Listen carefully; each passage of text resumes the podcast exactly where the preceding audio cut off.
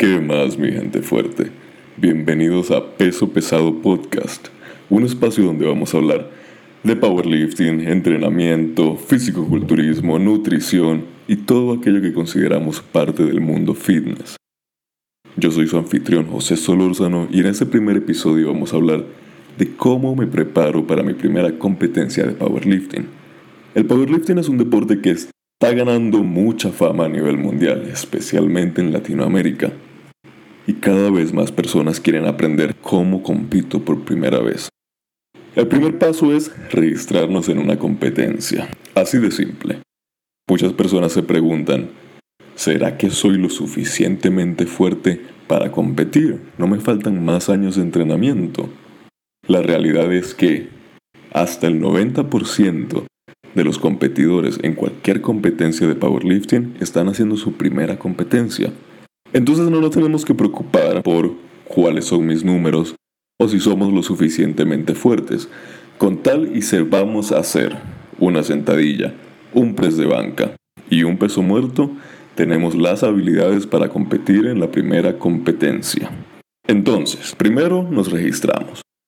Para hacer eso, primero tenemos que encontrar una competencia. Idealmente vamos a encontrar una competencia que sea al menos de aquí a 12 o 16 semanas y comprometernos.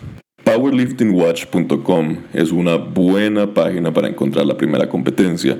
Allí se enlistan todas las federaciones y ahí colocan la fecha y el lugar donde se va a realizar la competencia. Registrarnos es un proceso muy sencillo. Solamente escogemos nuestra división, nuestra categoría de peso y nuestro nuestra categoría de edad. La idea es que todo lo que vamos a hablar hoy lo anotemos en una lista y lo leamos una y otra vez. Luego que estemos inscritos en nuestra primera competencia, tenemos que estar conscientes. El pesaje para mi competencia, es decir, el pesaje es un momento previo a la competencia donde Vamos a pararnos en una báscula y vamos a asegurarnos que nuestro peso está en el límite o por debajo del límite de nuestra categoría de peso.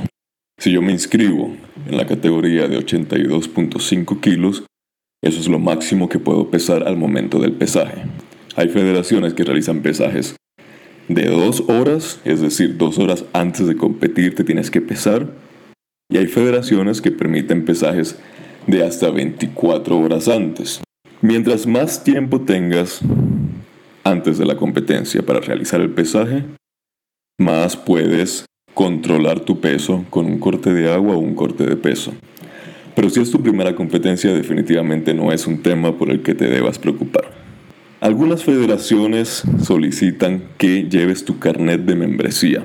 Esto no es muy usual en Latinoamérica, pero si vas a competir fuera de Latinoamérica, es algo que tienes que tener en cuenta. Las federaciones proporcionan un carnet, una especie de carnet con tu membresía donde está tu información como levantador.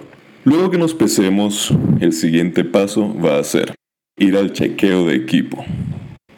En el chequeo de equipo nos aseguramos, o la federación y el director de la competencia se encarga de validar que todo lo que tú estás usando para competir sea válido según el reglamento.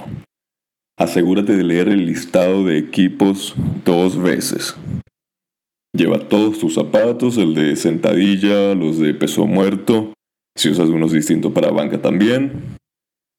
Lleva tus medias, asegúrate que sean a la altura de las rodillas para peso muerto. Y lleva tu cinturón, tu cinturón ya sea de hebilla, ya sea de palanca Definitivamente no lleves un cinturón de velcro porque eso no está permitido en ninguna federación. Lleva tus rodilleras o, tus wraps, dependiendo en qué división y federación compites.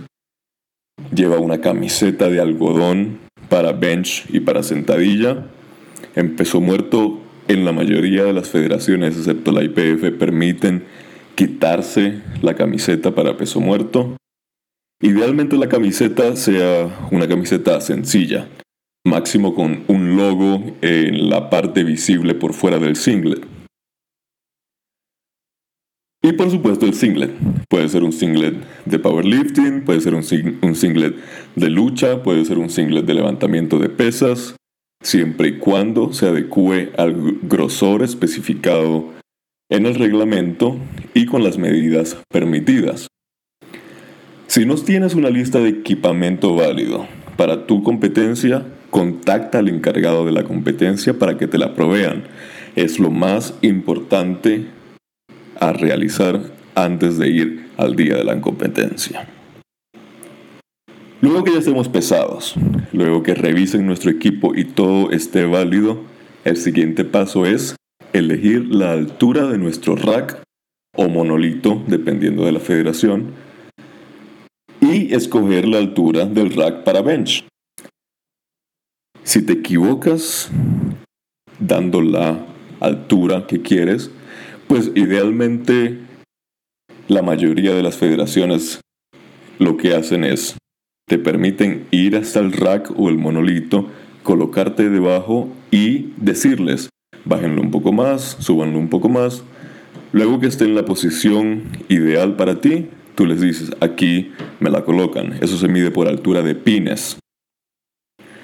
Luego que ya sepamos la altura de nuestro rack para squat y para bench, si nos equivocamos, usualmente no hay problema en que pidamos un cambio digamos que tomamos el primer intento y nos damos cuenta que está muy alto o muy bajo, usualmente ellos están dispuestos a cambiarlo.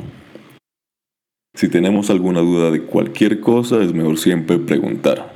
Es bueno asegurarnos que nos registremos en la competencia para la categoría de peso en la que estamos, no para el peso que quisiéramos estar. No es buena idea que cortemos peso o perdamos peso para nuestra primera competencia. Tampoco es bueno concentrarnos en ganar mucho peso. Entonces, si es tu primera competencia, lo ideal es que pesas, eres un hombre de 78 kilos, es mejor que en vez de concentrarte en bajar a 75, es mejor que te inscribas en la categoría de 82.5 u 83 kilos el día de la competencia, es importante que no estemos probando nuevas comidas, nuevos suplementos, nuevas maneras de hacer las cosas. Lo ideal es que compitas ese día como estás acostumbrado a entrenar los días que te toca squat, bench y peso muerto. Luego de que nos pesamos, la comida que idealmente queremos consumir son carbohidratos. Eso es lo que nos va a dar energía para todo el día. La proteína va a tener un buen rol en cuanto a saciedad, en hacernos sentir satisfechos y llenos, pero no es el principal, la principal fuente de, de energía para el día. Definitivamente queremos evitar las grasas porque eso va a hacer que la digestión sea más lenta. Entonces, carbohidratos que sean fáciles de digerir. Y que sean carbohidratos a los que estamos acostumbrados. No nos pongamos a inventar el día de la primera competencia. También es bueno que nos mantengamos hidratados ese día. Lo ideal es que consiguiéramos Gatorade en polvo. ¿Por qué en polvo? Porque la tasa de electrolitos a líquido que trae el Gatorade común y corriente en, botella no es ideal. Lo ideal es que consumamos más electrolitos con menos líquido para que no estemos tan llenos en el estómago. Proteína de suero en polvo para ese día es buena idea para cubrir los requerimientos de la proteína. Evita cosas como ponerte a comer dulces o mantequilla de maní todo eso hace que la digestión sea más lenta. No te pongas a buscar cuál es la super comida para el día de la competencia. Utilizar comidas nuevas probablemente te va a hacer daño. Luego que ya nos pesamos, tenemos el equipo listo y ya comimos, es momento antes de comenzar a calentar, de dar tus levantamientos de apertura, tus levantamientos del primer intento. Esto siempre lo tienes que dar en kilos. Si no sabes cuántos kilos son el equivalente porque estás acostumbrado a utilizar libras para entrenar, entonces es bueno que hagas el cálculo el día anterior, que lo tengas ya listo y anotado. Elige levantamientos de apertura que sean conservadores. La idea es que tengamos un día exitoso. La idea es que logremos al menos 7 levantamientos de los 9. Lo ideal es que logremos todos los nueve. ¿Cómo vamos a lograr esto? Dando levantamientos de apertura o primeros intentos que sean fáciles, es decir, un aproximado del 90 al 93% del single más pesado que has hecho.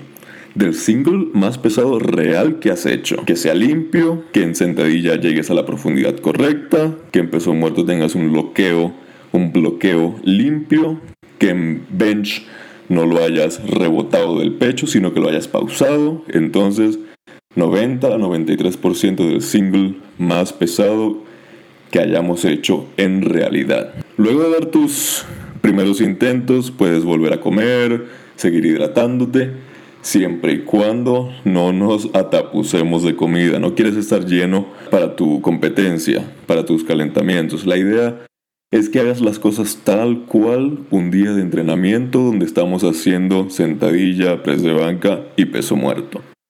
No es necesario que comamos comida de más, no es necesario que nos hidratemos de más, porque vamos a estar llenos y nos vamos a sentir cansados de tanta digestión. Lo ideal es que dejemos de comer una hora antes de comenzar a calentar. Para los calentamientos es muy buena idea que seas una persona amable, amigable, que encuentres un rack y que comiences a calentar con las personas que están allí. Recordemos que más del 90% de los atletas están también allí haciendo su primera competencia. Es momento de hacer nuevos amigos, calienta con ellos, pregunta cuáles son los pesos que van a usar, con cuánto van a abrir, aclímate al momento. No trates de quedarte con tu propio rack, eso no es buena idea. Los recursos son limitados en el área de calentamiento. Queremos calentar como estamos acostumbrados a hacerlo durante el entrenamiento. Repito, las competencias, especialmente la primera, no son el lugar correcto para intentar cosas nuevas. No es que no. Quiero que hoy todo se sienta ligero, así que voy a sacar una sentadilla, voy a hacer un hold de la sentadilla más pesada que pueda hacer 110% de mi peso máximo para que el resto se sienta ligero. No, no es buena idea. También es bueno saber que es mejor tener más tiempo para calentar que menos tiempo para calentar. Así que encárgate antes de la competencia de calcular un promedio de cuánto te tardas tú para calentar usualmente y escribe todo tu plan de calentamiento. Llévalo en tu teléfono o lo puedes imprimir o lo puedes escribir a mano. ¿Cómo vamos a calentar para ese día usualmente? Como ya dijimos, eh, como estamos acostumbrados durante el entrenamiento. Lo cual debería lucir algo como lo siguiente. Si nuestro primer intento en sentadilla son 140 kilos, entonces vamos a tomar la barra y vamos a hacer de 10 a 20 repeticiones 60 kilos y vamos a hacer de 5 a 8 repeticiones. Luego 85 kilos y vamos a hacer 3 o 5 repeticiones. 100 kilos por un doble. 110 por una repetición. 130 por una repetición. Y ya estamos listos para los 140.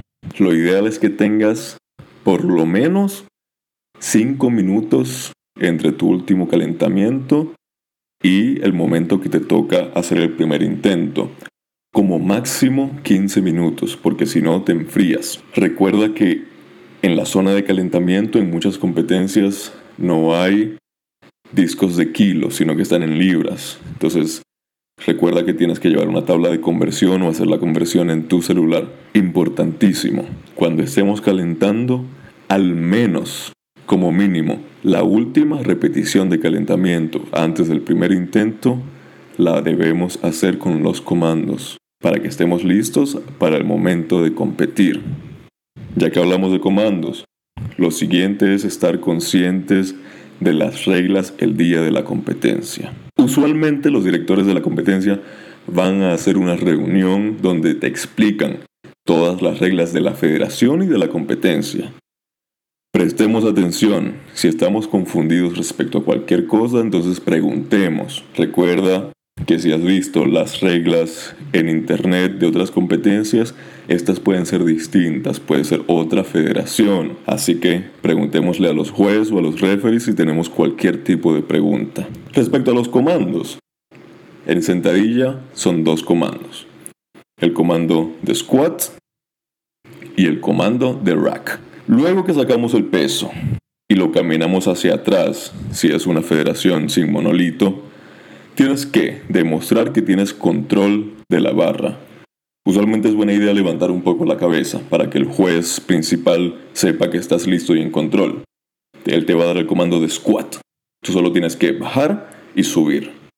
No hay comando para subir en sentadilla. No hay comando. Solo tienes que subir de una vez. Cuando hayas subido, demuestra control de nuevo de la barra. Y allí es cuando el juez principal te va a dar el comando de rack. Allí guardas la barra. Los spotters que vas a tener a los lados y atrás tienen permiso de ayudarte a colocar la barra de vuelta. Pero no siempre ocurre. Para bench, como máximo hay tres comandos. Start, press y rack. Luego de sacar la barra, al igual en sentadilla, tenemos que demostrar control de la barra. Tenemos que mantener la barra extendidas con los codos, perdón, los codos extendidos sujetando la barra con control. Allí nos dan el comando de start. Vamos a llevar la barra al pecho y vamos a mantenerla sin movimiento, pausado. Allí, cuando el juez vea que demuestras control, y ojo, esto depende de la federación. Hay federaciones que te hacen esperar más y hay federaciones que te hacen esperar menos. Pero como regla general, mientras más rápido demuestres control de la barra en el pecho, más rápido te van a dar el comando. Así que demostramos control de la barra y nos dan el comando de press. Luego que demostremos control en la parte superior del levantamiento, nos dan el comando de rack. Recordemos que estos comandos son muy fáciles de causar confusión en la primera competencia, así que no nos estresemos si nos equivocamos. Casi todos se equivocan en su primera competencia. Algunas federaciones te permiten que elijas un amigo para que te pase la barra en bench. Sin importar que sea un amigo o que sean ya los spotters designados de la competencia, es importante que comuniques cómo quieres que te la pasen sea más lento, sea más rápido, tienes que ser conciso y muy claro con lo que quieres. Para peso muerto, el único comando es que la bajes. Así que solamente levantas la barra, la sostienes y luego te dan el comando para bajarla. Usualmente es down. Tienes que controlar la barra hasta el piso. No tienes que hacerlo lento, pero sí tienes que demostrar que tienes control de la barra mientras la bajas. No la sueltes. Es una lástima que es un peso muerto fácil, pero por no controlar la barra se te suelta y allí te descalifican el levantamiento. ¿Qué vamos a comer después de haber hecho nuestro primer levantamiento que es la sentadilla? La duración de una competencia varía mucho dependiendo de la federación y la cantidad de atletas ese día. Usualmente puede durar de 3 hasta 12 horas. En promedio dura unas 5 horas y es importante que nos mantengamos hidratados durante todo el día, ya dijimos. Idealmente Gatorade o algo similar en polvo para que podamos controlar la cantidad de líquido por electrolitos. Las mismas comidas que consumiste mientras calentaban son calentabas son las mismas comidas que quieres consumir luego de haber hecho sentadilla y luego de haber hecho bench esos carbohidratos para la energía y un poco de proteína. Una buena idea es que terminemos de comer un buen rato antes de peso muerto, porque no queremos ser esa persona que siempre vemos en YouTube que vomita cuando hace peso muerto. Entonces, seamos más conservadores aún con el peso muerto. Si dejamos de comer una hora antes de, de sentadilla, dejemos de comer una hora y media antes de peso muerto. Como luego de sentadilla ya hemos calentado el sistema nervioso central, no es necesario que calentemos tanto para bench. Además, la mayoría de las personas calientan más rápido para bench que para sentadilla. Así que la dinámica del día va a hacer que te tengas que adaptar a un calentamiento resumido para bench. De nuevo, ya nuestro sistema nervioso está caliente por haber hecho sentadilla en peso máximo, así que no tenemos que hacer mucho más para adaptarnos a bench. Los pesos de, bench además son más ligeros, por eso también calentamos más rápido. Recordemos al menos una serie con los comandos antes de ir a hacer nuestro primer intento. Luego, para peso muerto, los calentamientos van a ser aún más cortos. Todo el mundo va a estar con la dinámica veloz del día, todo el mundo va a estar emocionado por hacer el peso máximo en peso muerto, así que los organizadores y los directores por la dinámica del día van a hacer que van a causar que tengas menos tiempo para calentar para peso muerto. No queremos gastar mucha energía en el calentamiento. Hagamos un calentamiento denso, corto y eficiente. Si necesitas peso eh, series adicionales porque haces peso muerto sumo, es mejor que hagas más series con el peso ligero. Es decir, si tu primer intento es 180 kilos, entonces asumiendo que tu primera serie de calentamiento son 60 kilos, si te das cuenta que no tienes la suficiente movilidad, vuelve a hacer otra serie con 60 kilos hasta que la tengas. No subas el peso para hacer más series. Entonces, de nuevo el ejemplo. Abrimos con 180 kilos. Es bueno que hagamos 60 kilos, 100 kilos. Luego pasamos a hacer solo una repetición, probablemente con 130 kilos, 160 kilos y ya estamos listos para los 160. Para, perdón, para los 180 con los que, con los que vamos a abrir segundos y terceros intentos, porque solo hemos hablado de los primeros intentos. Como regla general, si fallas cualquier levantamiento por algo técnico, repetimos el mismo peso. Es tu primera competencia, no es algo importante. Cualquier peso que logres hacer es un PR de competencia. Así que no nos blanqueemos no perdamos la competencia, no seamos descalificados. Y si fallamos un levantamiento, siempre y cuando no sea por fuerza, si fallamos un levantamiento, entonces volvamos a repetir el mismo peso.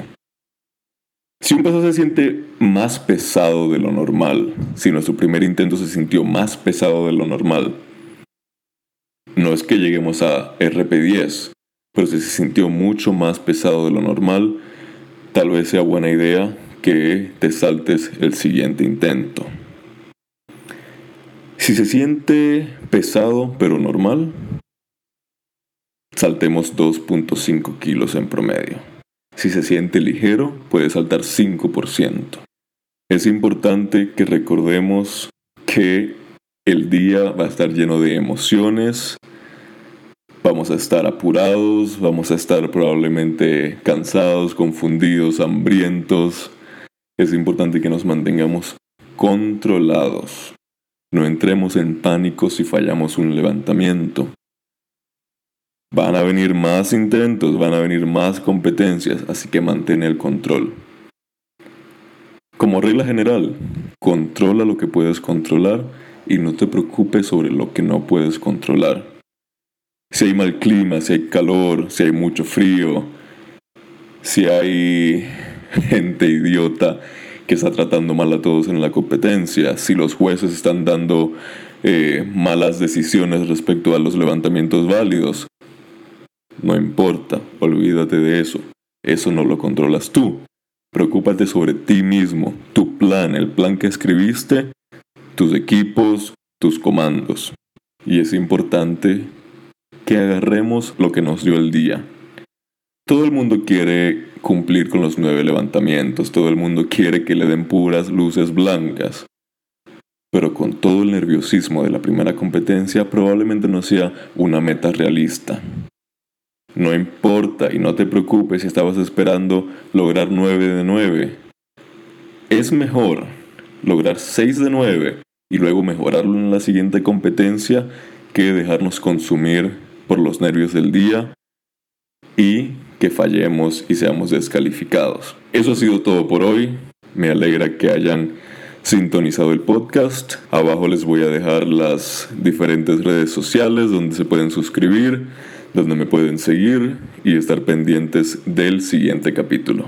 Les deseo toda la suerte del mundo en su primera competencia. Estoy seguro que lo van a disfrutar. Estoy seguro que van a hacer puros récords personales, así que disfruten, no se estresen y recuerden escribir todo lo que les dije y repasarlo.